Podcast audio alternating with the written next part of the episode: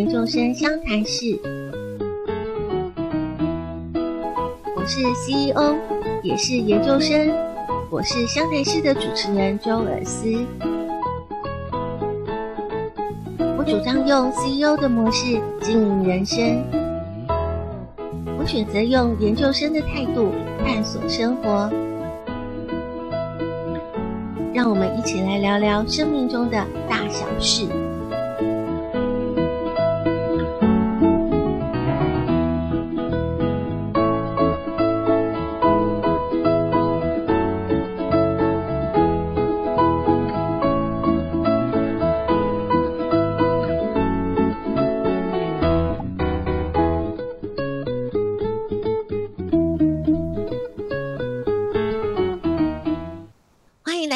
由研究生相谈室，我是主持人周尔思。我们今天要聊一个题目呢，是跟大家的日常生活都有相关的，就是我们日常常常会用到的不锈钢。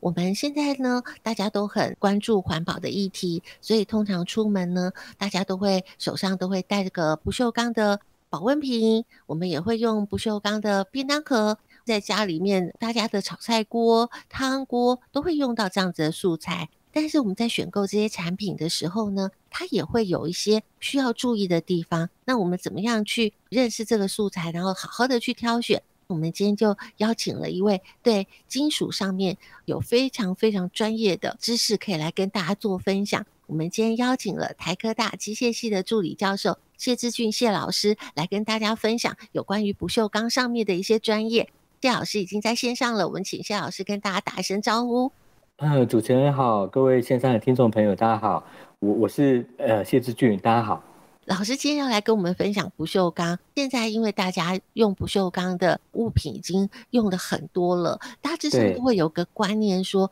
哦，我们要装的是食材，是要喝的，是要吃的。那我们会去留意说，哎、嗯，我们买的这个产品是不是三零四，是不是三一六这样的不锈钢的材料？但是我们也发现说，其实市面上同样是这样三一四、三一六的不锈钢的保温瓶啊，或者是便当盒啊。我们都会发现说，它的价差也还蛮大的。那这个部分的话，跟我们在选购上面需要注意的地方，有没有什么样的影响呢？嗯，那当然有。呃，因为不锈钢的部分，我们全球用的最大宗的就是三零四。那三零四我们就叫十八八钢，就是十八含量的铬，然后八 percent 的一个镍含量。那不锈钢的部分会贵的话，就是是因为镍含量的一个。主因造成对造成它比较贵，那所以这这个价差的话就变成说，等于说你三一六的部分，三一六跟如果是跟三零四来比的话，三一六的它的一个钠酸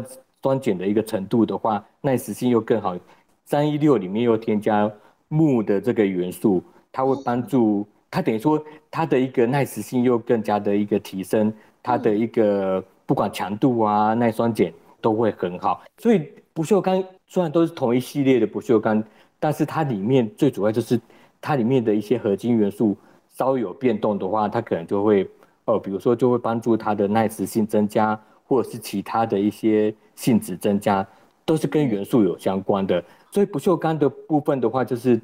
镍含量为主因决定它贵或便宜，所以才会有一些说坊间会有一些一一些特别便宜的不锈钢，那可能就是。非常有问题的，比如说二零零七年就有一些台湾就有有一些新闻就爆发出来说，哎，小学生用的一些不锈钢餐盒，它是用一种叫二系列的不锈钢，用纸去擦一擦的时候，就很容易擦出很黑的东西。对，它它事实上又叫高锰系列的不锈钢，它事实上它是不适合用在比如一些厨具上面，它是不适合用在这个部分。用的汤匙、叉子。都不太适合，等于说，因因为它这些不锈钢，它的编号可能一般，我们一般的人认知比较不常见，它它叫二零一或二零二的不锈钢，它里面它的它是利用锰含量，它锰添加比较多的话，它可以取代我刚才讲说不锈钢比较贵是因为镍含量，它用锰来取代镍含量，所以它成本就会降低了，对，成本就会降低很多很多，所以我们如果是说我们一般民众如果看到有一些不锈钢的一些产品，比如说一一个保温杯，却卖到说，哎，台币一百块，你你就要特别注意，它可能是。呃，这样的一个二系列的一个不锈钢，嗯，除非他能够提出它的一些原料的证明，对原料的证明，比如说一些财政啊、材料的证明，或者是说它的一些，比如说一些品质的一些保证，不能太开心，我们捡到便宜了。对，那个只是说一般我们肉眼来看都觉得说，哎，不锈钢的它就是亮亮的，一般的民众就觉得说它就是亮亮的，不会说事实上不锈钢的族群。又分不锈钢是蛮蛮多兄弟姐妹的，它的族群还蛮多的。对，所以刚刚已经有提到有二系列，那我们比较常接触到的是三零四三系列，嗯，它就算三系列。对，我们就要叫它三系列。老师还提到了那个锰这个元素，锰这个元素对身体会有不好的影响。我刚刚有讲到一个两百系列的吧。对，就是说高锰的这个这个系列在呃学理，因为它又叫高锰系列的不锈钢。那、嗯、如果你一旦厨具用到这一类的不锈钢，你碰到高温，因为它很害怕说高温或者是一些酸性的一些环境，嗯、那偏偏在高温跟酸性环境，当当在处于在。对在这两个环境之之下使用的话，嗯、它蛮有可能会有重金属的溶出。我们如果说使用的是三系列的话呢，嗯、那它就不会溶出了吗？呃，三系列的部分的话，它的耐蚀性就就比较好。它等于说是百分之百不会溶出。它会溶出只有一个情形，等于说一般，比如说一般我们买到的保温瓶的部分，嗯、都会叫你说，哎、欸，买来它里面有一张说明书，它一定会说，哎、我们这个买来。千万我们用拆刮布，一定要用棉纸的那个部分，棉纸的部分去用，就不会伤害到它表面。一定不能用干刷去刷，因为三零四跟三一六它比较害怕，就是说你用干刷去刷它，把不锈钢它表面有一层保护层，我们学理叫钝化层，这一层非常的薄，它经不起你用干刷去把它刷坏。就是说你你刷坏刷掉之后，它的一个保护层它就不能再生。那它就容易说，呃，还会容易产生一点一点的一个我们叫孔石啊，就是一种生锈的一种情形。那除非说说这种不锈钢表面被你破坏掉，你你如果还继续用它的话，就会容易有一些金属的溶出的一一些问题。但是如果你没有把它破坏掉的话，事实上，呃，三零四跟三一六本身就是。食品类在用的一个安全对安全性对没有错。我们如果一般肉眼已经看到了刮痕，其实那就是一个警讯了。对，刮痕就是一个警讯，嗯、而且就是说，如如果是非常非常浅的刮痕倒还好，如果是这个材料用，比如说碗也是啊。事实上，我们针对的不是只有说保温瓶，只是说保温瓶现在大概环保一体，大概人手一杯啊，那等于说。事实上，连不锈钢碗的部分，如果你有太多刮痕啊的部分，也是不建议再使用。哦、对，我们很容易接触到不锈钢的碗。因为我记得我那个年代，包括现在这个年代，有一些阿嬷，他们就觉得说，哎，不锈钢，他发现说表面对耐摔，或者是说他发现说小朋友吃饭不怕摔破碗、嗯。对，但是他他会发现说，哎，表面好像有一点脏脏的。那就是说，这些阿就是阿嬷，我记得我以前阿嬷也会这样，她觉得说脏了用干刷再刷，的确刮了会干净，但是已经把它表面的一个反复的一个再生的一个保护膜把它刷掉了。对，你破坏掉，你再长久再使用，就像我刚才讲，你很难避免这类的食品用的不锈钢，它不可能不加热到高温，或者是一定都会有一些佐料加进去嘛，一些盐啊。就是一些醋啊，保护层破坏了，你当然就是造成它这个不锈钢不耐腐蚀之后会慢慢会有一些生锈的情形产生，当然就会有一些金属物溶出，这对身体健康对身体就会就会对影响蛮大的。我们比较没有办法去用肉眼来去辨识的时候，我们就要有一些其他辅助的文件资料，例如说它的原料啊，或者是检测的证明，来对助我们去做选择。我这边可以大概分享几样，就是说让一般的消费者可以做一个，比如说我们不锈钢，就是说买来了，不管你的来源在哪边，就等于说，通常我们会希望说，说真的，刚才讲的二系列的不锈钢，它的来源多半。会比较在一般的一些五金行啊，或者是一般的一些五五金百货比较有。那我我在跟各位分享说，如果说我们房间的一些不锈钢，我们怎么样做一个简单的辨别？比如说像主持人刚刚讲的，材料的来源蛮重要的，或者是说要有一个合格的字号，比如说这这一类的不锈钢买来的，比如说五金百货，并不代表说它一定都是不好的，但是但是就是说有有几点我这边分享给各位，如果它在不锈钢的产品上面有有一些磕痕，说它它可能是 CNS 国家标准通过它的号码哪一系列的认证合格，这个可信度就比较高。我们不要选。呃，不锈钢的，就是说厨具是没有没有任何标示，等于说你买来了也没有保证书，那也没有 CNS 的通过，有没有这类的刻？就是说通过的一些文件，或者是说它有可能直接刻印在呃产品上面，这这是对这是其一，对，这是第一个分辨的方式。第二个，如果是说大家要在一般的五金行、百货行去买不锈钢的产品，我们要注意说我们买的。产品尽量是有比较有品牌的产品，我们有听过的品牌的产品，通常它里面如果不是用刻印的方式，它至少里面可能有一张成分表啦，或者是说经过什么样的一个认证的一张张保证书在里面。所以这这个刚讲的第一类就是合格字号嘛。第二第二个方法的话，我们就看它是不是有品牌的。有品牌的或，然后是不是有材料的证明？对，有材料的证明这样子。然后第三类的分分辨方法的话，它有些它不会写三零四，它可能会刻印写十八，然后 dash 八，十八八的意思就是三零四不锈钢啊。那如果一些比较欧系的厂牌，或者是说现在台湾的环保意识抬头，也渐渐有一些材料它是写十八。十八十的部分是三一六等级的、嗯、的不锈钢，它、哦、标示的方式是不一样的。对，它它如果有系统是不一样的。对，有有些它是写十八零零的部分，表示说它后面是没有镍的，不锈钢会添加镍，它就是它的耐蚀性会比较好。如果是十八零的话，嗯、建议说它如果是做成汤匙还是可以用，但是说它不适合用在一些，比如说这个汤匙是必须有。会用到一些酸碱的一些环，它是不耐酸碱的，嗯、所以它的耐蚀性还是比较差的。所以等于说，我们消费者首选是，哎，比如说三零三一六为首选，三零四次之，再来可能就是我我刚才讲的有一个十八零的这一类叫四三零的不锈钢啊，它也是可以买的，但是就是说，但它还是比二系列的不锈钢好啦，因为它还是用在食品级的这样。我们针对每一个它的原料的素材，其实就像刚刚提到的镍，完全都没有的话，就不耐腐蚀。那可是如果太多的话，它又会对身体不好。所以每一个材料它都有它一定的比例，才会形成说我们有看到这么多不同号码的不锈钢。对，它就是靠这些元素来做一个平衡。任、嗯、当你任何一个元素超出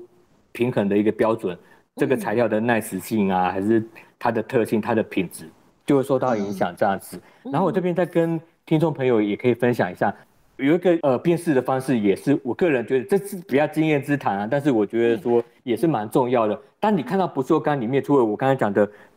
就是它要么它没有用用到，它没有刻一些合格的字号，或者是没有保保证书，或者是也没有刻印之外。它如果是只是纯粹贴贴纸，写说高级不锈钢或者特级的不锈钢，这个时候就要特别注意了，因为通常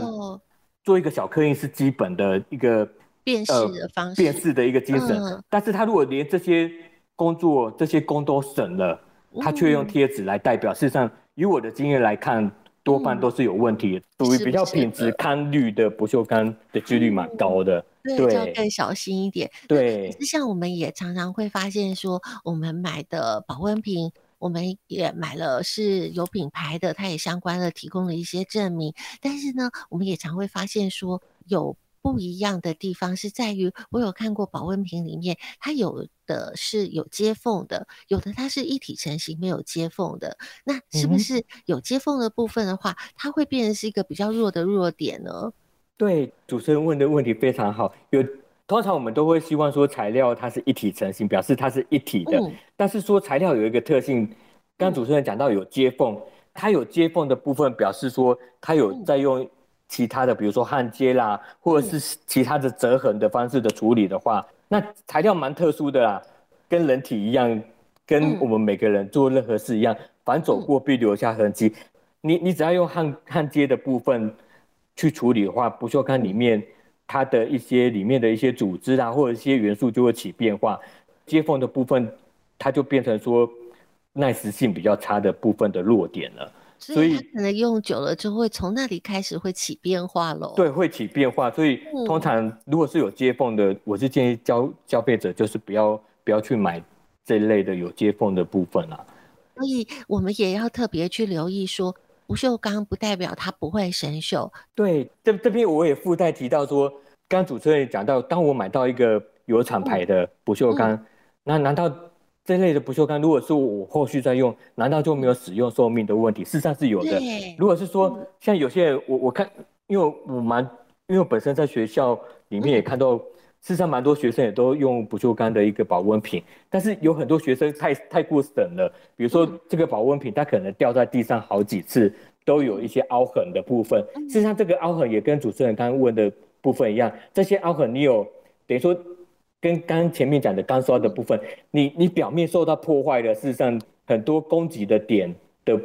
就是比较不耐死生锈都会从这个部分产生。如果当表面有一些刮痕啊，或者是有一些撞击太过明显的部分，建议说，呃，一般的民众或消费者还是把它做一个更换的一个动作。会比较好，对，因为这些产品它还是有它一定的使用的寿命，对，还是有寿命的。寿命也跟我们平常怎么保养它会有关系。就像刚刚前面老师有特别提醒说不能用钢刷，那可是它还是会有经过了时间的使用，它一样还是它的效能会有可能会产生一些递减的作用。等于好像我们买电脑一样，就是说。如果说你自己摔到，算是人为的部分嘛？比如说像钢刷的部分是我们人为的部分造成，那也有很多就是说我们不是故意，或者是说这个这个瓶子掉下去啊，就是之类也这这个事实上也是一种损伤了。对，有受伤的话，即使是钢铁材料的话，它事实上里面的部分的，在它受伤的那个点的部分的话，组织都会做一些，都会有一些分布，都会有一些变化。那所以就造成说它的性质是改变了。对，所以我们在下个阶段，我们要请老师来教我们怎么样能够去做一个简单的检测，来了解我们现在目前手上我们使用的保温瓶啊，嗯、或者这些不锈钢的产品，它的寿命是不是到了？那是不是我们该更换了？先休息一下下，待会请老师来教我们哦。他就活在我心上。撑着一把伞，就站在我梦旁。我的头发有月光的柔长，却卷不起一朵云的形状。他两颊发着光，眼神是迷茫。却留给我想象，怎样的美梦你才不会醒呢？如今的夏天，花都开好了，我们的爱在萤火虫的夏天，时间就像那盛开的睡莲。只是那一切就像蜻蜓点水，于是那阳光悄悄地唤醒了黑夜。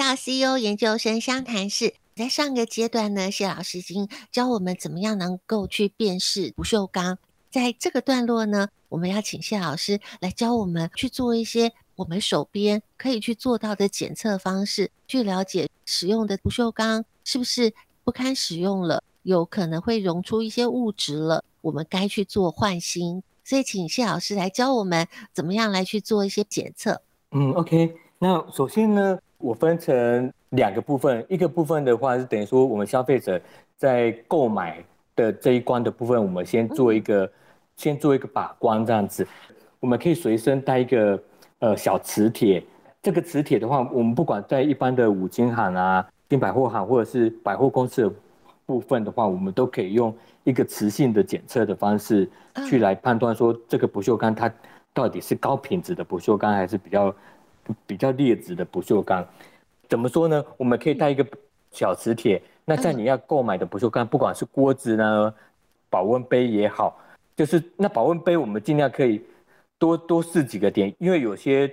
呃不锈钢它如果保温杯它不是一体成型的话，它可能底部的部分的材料不不见得是一样的。但磁铁接近不锈钢的表面，如果你会觉得说它一下子就吸过去，然后磁性很强的部分的话，那事实上这个是比较劣质的不锈钢。哇，磁性越强的话，那就表示说它的原料是越有问题的。那那这怎么说？这个也是蛮有趣的。为、嗯、为什么是用这个原理可以检测？嗯、就等于说，因为不锈钢里面的组织有一个有一种组织啊，就好比我们人体的细胞，它它组织它叫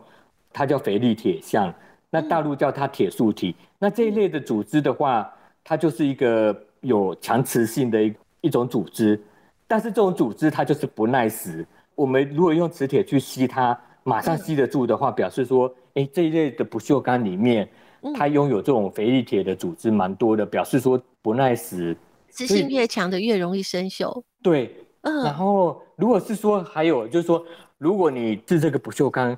如果是它是几乎是没有磁性的，非常非常微弱的磁性，嗯，但是它也吸不住，它是会掉的。要么就是说完全没有磁性，要么就是微磁性。这一类的不锈钢的话都可以买，三零四不锈钢呢，或者是三一六不锈钢，就是这一类的。在现场的时候就先做的这这一类大检测，对这一类如果是说一般消费者用这种方式，大概可以大概有五十趴以上的准确率。这这一类是蛮准，因为刚刚讲说吸不住的，如果是以学理来讲的话，就是说这系列的不锈钢，它的相当于组织细胞，它的学名叫沃斯甜铁，嗯，呃，沃斯甜铁的组织。啊，它这一类的组织的特性的话，就是说它的耐磁性很好，嗯，但是它没有磁性，所以你才吸不住它，所以蛮有趣的啊。等于说你等于说是我们用简单的方式对材料做一个有学理的一个检测，它事实上是跟学理方面是有相关性的，这样，所以可以帮我们做第一关的把关，这样。嗯，即使是我们买对了，但是产品它总是会有一些消耗，用久了它可能就已经不太适合再继续用了。但是呢，我们常常没有办法去辨识说，哎，它到底是不是真的不能用了？可能会觉得说，那划痕都是很细微的东西，好好的，怎么会不能用了呢？应该要继续用啊。那我们有什么方法可以帮助我们去检测不锈钢碗或者是不锈钢的保温瓶，它已经用久了之后，它已经不堪使用了？有没有什么样的方式可以把它检测出来呢？有，我今天跟各位分享都是比较民生可以拿到的一些工具，或者是用。一些初步的判断，比如说刚才主持人问的这个问题，因为这类的用品通常，比如说我们买回家，或是我们今今年累月都不锈钢的产品都充斥在我们家里面，我们先用肉眼去看看它有没有明显的、很密集、比较深的一些刮痕。那如果是有刮痕，像刚刚前面有讲到有刮痕的话，就是它容易攻击的一些点。那等于说，如果过多的刮痕的话，事实上是。不太适合，你是可以做一个把它汰换掉这样子，因为表示说这这即使是比较高等级的不锈钢，比如说像刚刚讲的三一六不锈钢，要是它上面的刮痕过多的话，或者是有一些比如说你摔摔到啦，过多这些伤痕过多的话，事实上也也是必须把它汰换掉，因为这些都会造成说后续蛮容易生锈的。嗯，可是有时候常常会觉得是外面摔到了，里面没有伤到。但是事实上还是会有关系，因为就材料里面的话，它有一个名称叫做应力，等于说你你虽然外面是没有伤到，嗯、但是这个应力也会传到材料的内部。但这个不锈钢，嗯、比如说不锈钢又很薄的话，事实上是你你等损伤的这个材料，你里面都会有影响。然后还有一个部分，等于说，呃，像像刚刚讲的。如果是，但有一个部分，我我们刚刚用用肉眼看是比较偏聚光的部分。嗯，那事实上不锈钢有些部分你要用到微光，但微光不可能说每一个人家里都有显微镜嘛。我们可以用我们可以用放大镜去看，仔细看哦，比如说一些不锈钢的表面去看它，因为有没有明显的一些锈斑，因为有些锈斑你用肉眼事实上你看不太出来，你用放大镜去看，有点小小的那个黑点点。对，就是说有点黑点点，或者是说像生锈的咖啡色、棕色的小小点，就是，但是这些小小点可能要用放大镜去仔细去看。妈妈拿来看报纸的放大镜就可以拿来用了。对，当当有过多做锈点的部分，我也是建议这个在不锈钢里面叫孔石。简单来讲，就是说它这个这是一点一点的，很像一个孔的那种锈斑。那事实上，嗯、可能有些人的观点觉得说，哎，才一点点，或者是说我用我用东西把它磨掉就好。事实上不是，我我这边也分享一个、嗯、我我自己亲身体验，就是我我以前有一个不锈钢的保温瓶，那用的过久了，事实上这个也是三零四，但是它这个保温瓶的内部里面的底部有一个有一个小小的锈斑，那这个小小的锈斑的部分的话，事实上。呃，我自己本身碰过，事实上你，你你你你就算把它磨磨掉的部分，你就把它的这个保护层磨掉。事实上，这个锈斑，即使你磨掉，过不久，提到的保护层，它它在同一点的部分的话，它的锈斑还是会再生出来。所以你你这个东西，你你没有注意到的，嗯、即使是一个小锈斑，我是建议不用去磨它，你事实上就不要用了，因为因为这些小小的点的话，就是、嗯、事实上就是这个材料。本身它就开始有锈蚀产生的这这些点，它已经有腐蚀的这个现象产生了。就好比我我这边打个比方，就好比说我们水果的部分，如果是水果，比如说这个香蕉啦，或者是说苹果，只要有一个地方有生锈的话，它事实上是影响的是一个之后影响的是一个整体。那事实上这个已经有一小块腐烂了。对。嗯，所以所以材料的部分也是一样，它只要有一个地方有变质的话，嗯、像不锈钢，它有变质的话，就是它这一层保护层被伤害到了。所以你之后即使是你用磨的方式，或者是用其他方式把这个锈斑擦掉，嗯、你都不能再让这个保护层再生了，这个东西就永远都是破坏的状态。嗯、所以建议说。还是要把它换掉。有那个小黑点，就表示它的保护层其实已经被破坏掉了。对，已经被破坏掉了。把那个小黑点磨掉，那就是把整层的保护膜都已经把它给磨掉了。没错，它就已经失去再生的能力。嗯、事实上，这个就暗喻说不锈钢它的寿命已经到了。嗯、如果如果你这个不锈钢是用在一般，比如说笔筒，那个倒是无妨，嗯、你就不用丢掉，无无妨。但是我们今天针对的主题是比较偏，就是食品类的不锈钢，餐具、厨具。对，还有比如说汤匙。哪怕汤匙啊，嗯、这个汤匙的面上面，嗯、这个凿面的部分有几个点的话，嗯、就是说锈点出来的话，嗯、而且这个锈点不见得要用，当你用你用肉眼就可以看到的话，你你更要去淘汰它。对，就是有有些是它一它这个锈点，它如果是说破坏比较比较明显的话，你是用肉肉眼就看得到了，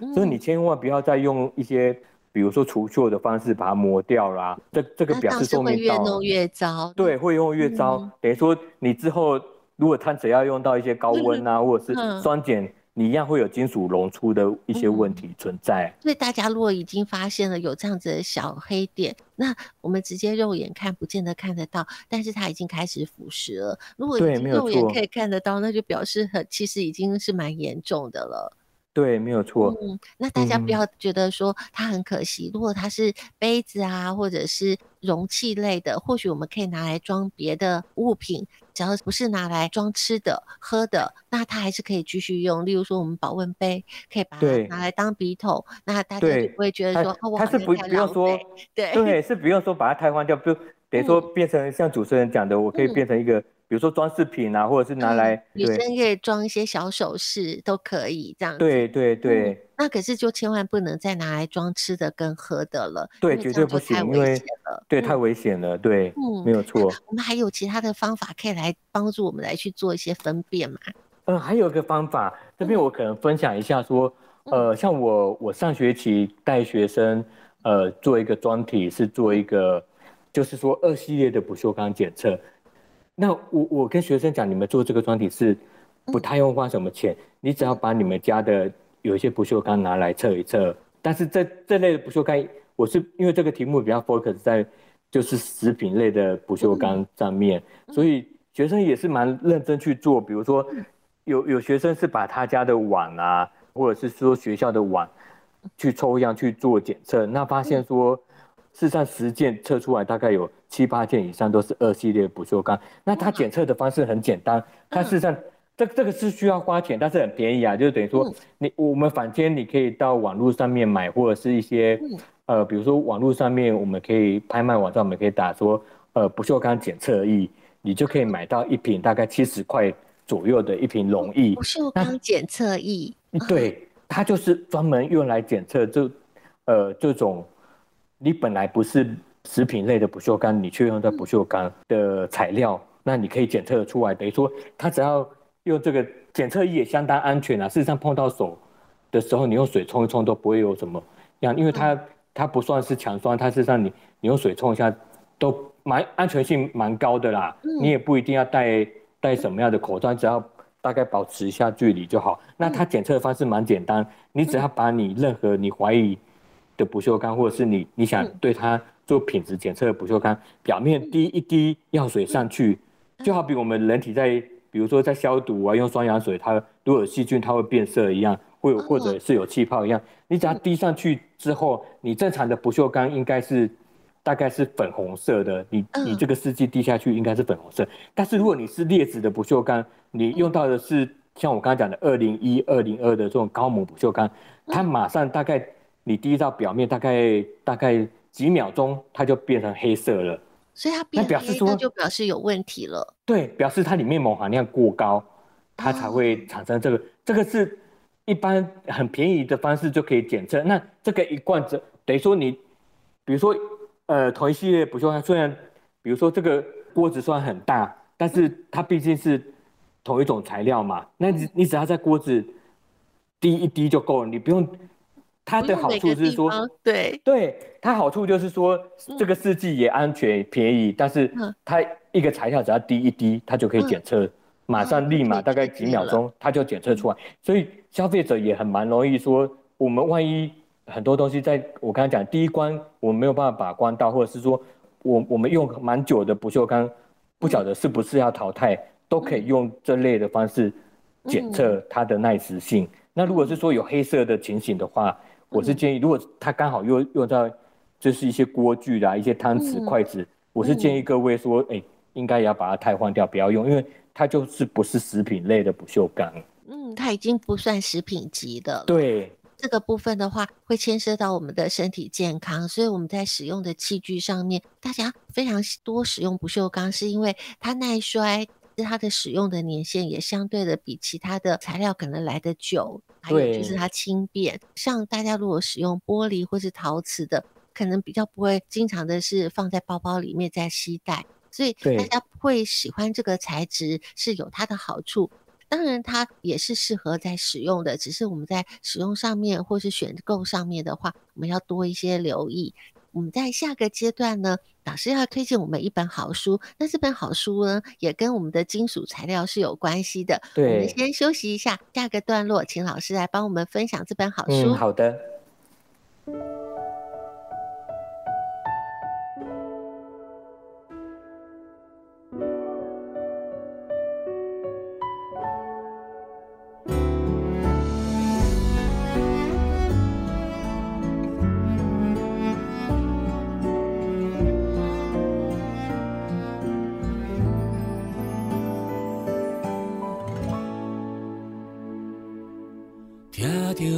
调你爱像。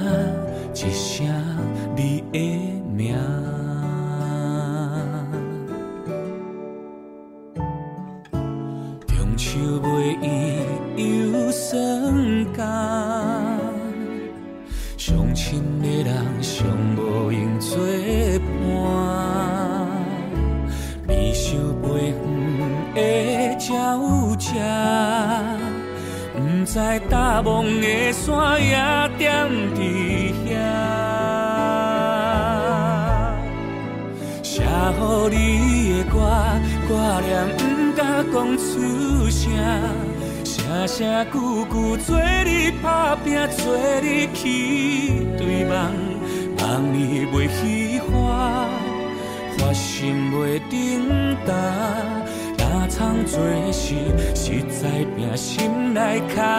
轻松。送予你的歌，歌词藏水来底甲，家己毋茫无在无的平安无惊吓，也归属你的衫，三两工洗过曝过搁曝。一命一命，行后毋用也看着。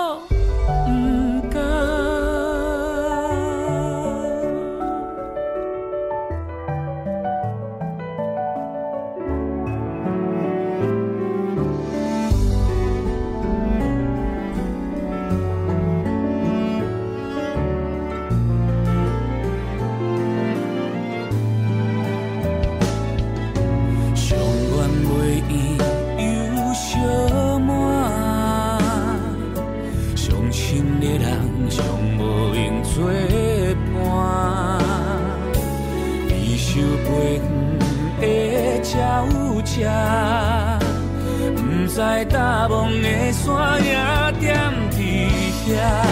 送乎你的歌，歌词藏水内底甲，家己毋茫无在某的平安无惊吓，也归属你的衫，三两工洗过曝过搁曝，一命一命。行后不用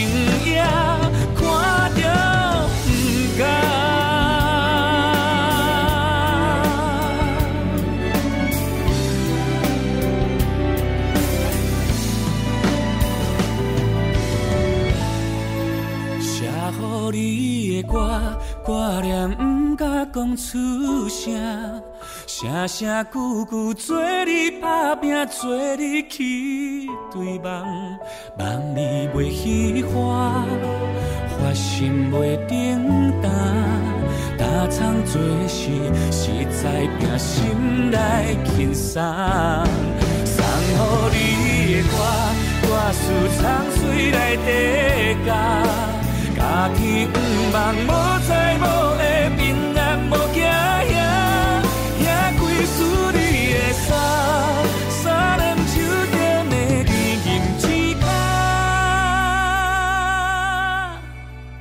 一命一命，风掠过头鬃，看着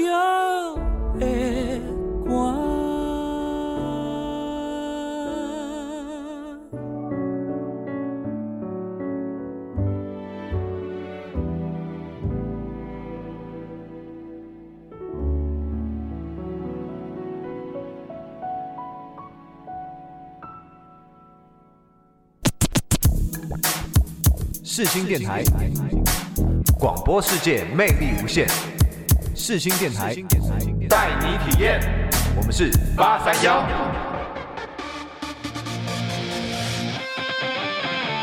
你现在收听的是世新广播电台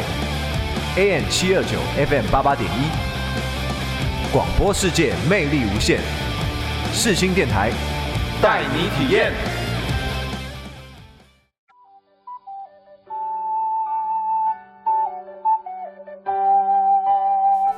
来宾爱读书，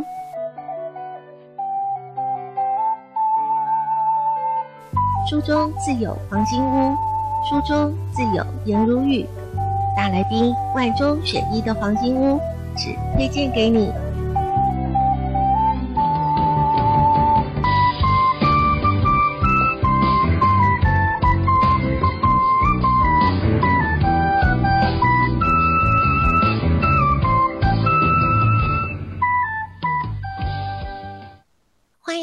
CEO 研究生相谈室，又到了我们好书推荐的单元。今天呢，谢老师推荐我们一本很特别的书，它的书名叫做《金属材质万用试点》。谢老师来跟我们分享这本书，它主要在谈些什么呢？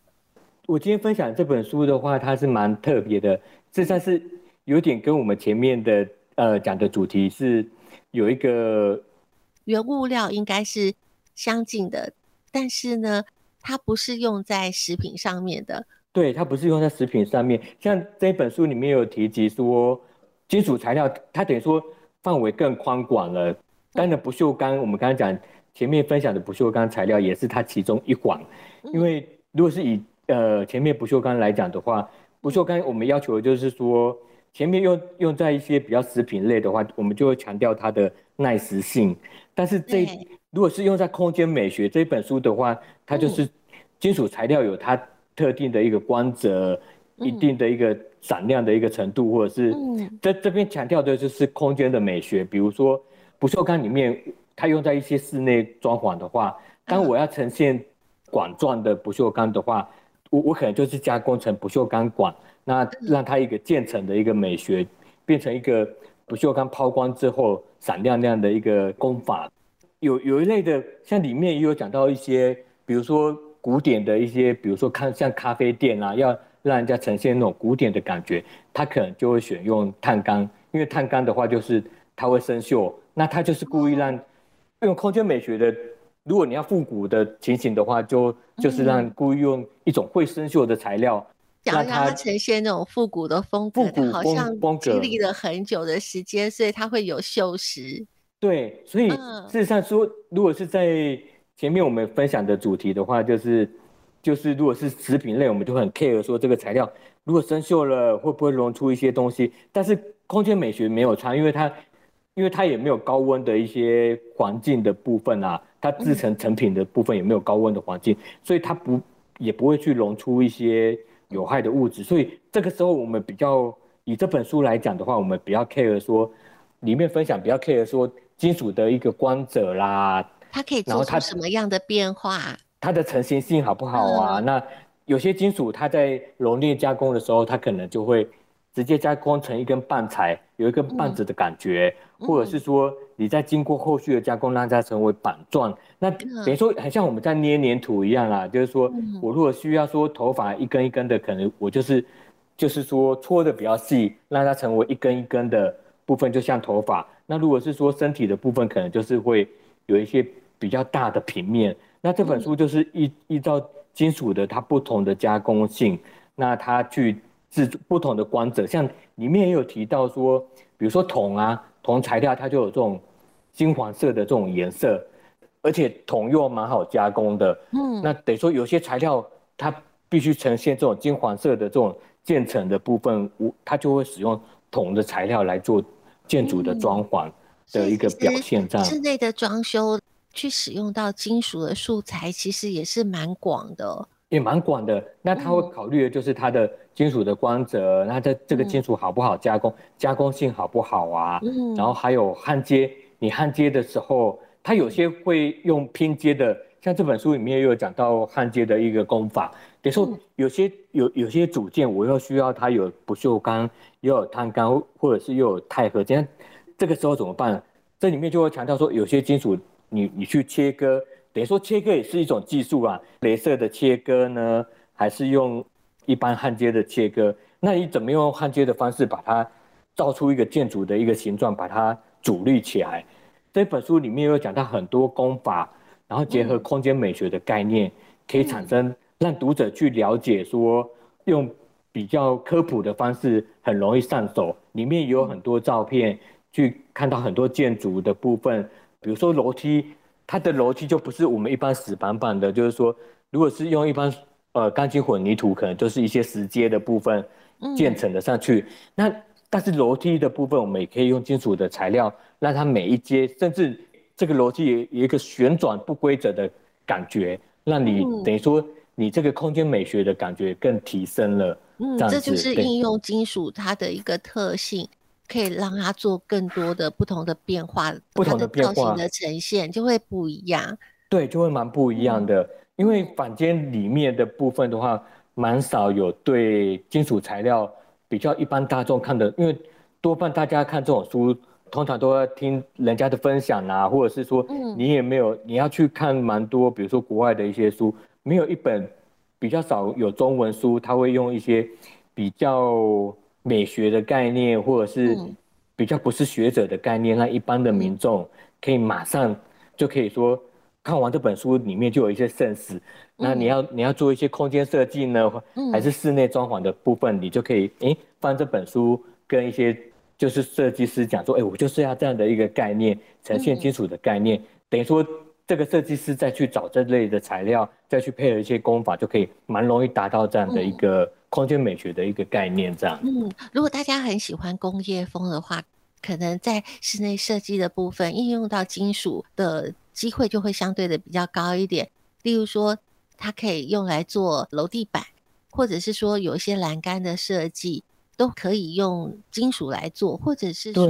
我也看到了在书里面有一张图片非常特别，就是屏风是用金属做外框，在中间是用玻璃把它做成一个屏风的感觉。对，这个部分就变成是说它的应用的方式就会非常的多。那相对的，其实它也挺耐用的，也蛮耐用的，对，对，它挺耐用的。或者说大家对于那种复古的感觉会要求比较多，我们就可以考虑使用铜上的素材，让它产生一些铜锈，就会呈现出一种不同的时间感，这个感觉就会更多样，是相对于不同于其他素材，可以去塑造不同的风格。如果说对于空间设计特别有兴趣的朋友，或者是说家里正在考虑要做装潢，嗯、然后可以跟设计师来沟通，可能在某个房间或者某个空间可以使用金属的素材来去做考虑。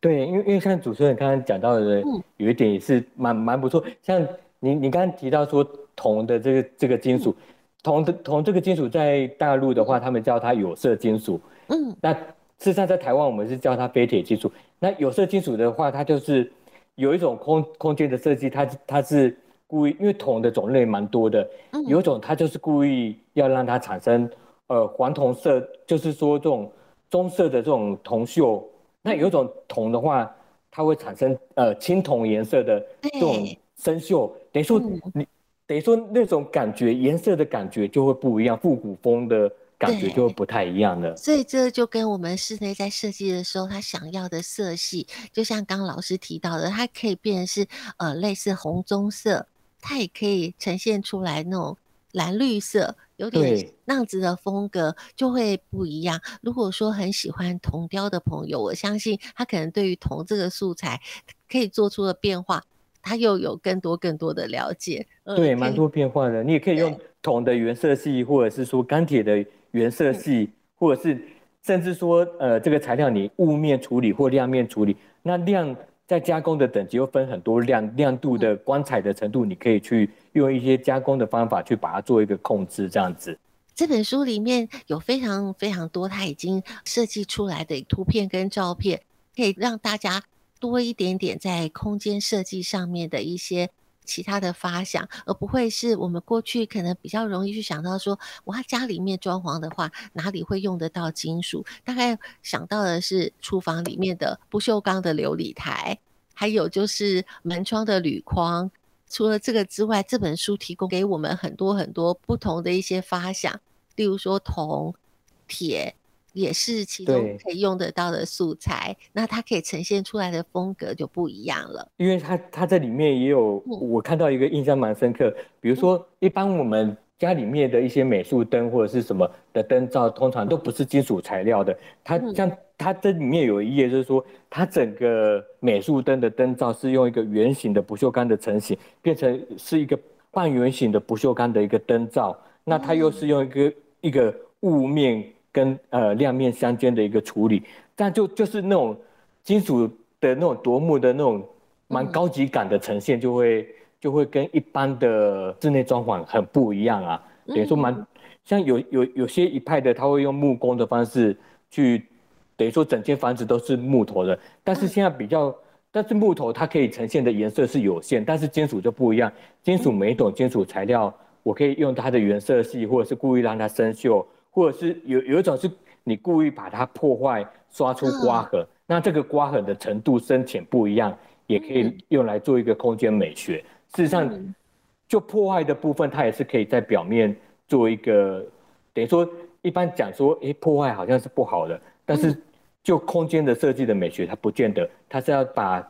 金属材料变成一种艺术品，再融入一些空间美学在里面，这样。所以这本书非常推荐给对于空间设计想要多一些变化的朋友，可以来看这本书。那还有就是，对，它可以快速入门。对，如果说对于金属这个材质有兴趣，然后想要多了解一些它的特性，跟它可以应用的层面的话，也非常推荐可以来翻阅这本书。这本书里面在各个不同的金属素材上面都有蛮多详细的一些特性的说明，还有它可以应用范围的说明。对，因为这本书也是呃蛮特别，它等于说有、嗯、有学者的角角色融入。当初在撰写的时候去访问，然后还有结构技师，那还有金属加工的厂商，那再加上空间设计的达人，等于说他一本书里面有多个专家的一些意见、一些经验，或者是一些蛮好的一些范例，相信这个是一本蛮好的一本不同多元角度去谈金属这样子。对，我觉得相当不错的一本书。非常推荐给大家。那，我们今天呢，非常谢谢老师带给我们这本很特别的书，也希望大家自己去翻阅，因为这本书里面，大家除了可以了解里面的一些金属上面的专业，还可以欣赏到很多很多室内非常好的一些设计。我相信光是看照片也是赏心悦目的。嗯，所以推荐给大家，有兴趣的朋友可以来翻阅《金属材质万用试点》这本书。今天的节目就到这里喽，也希望有机会请谢老师多来跟我们分享在金属上面的专业。节目就到这里喽，我们下周见。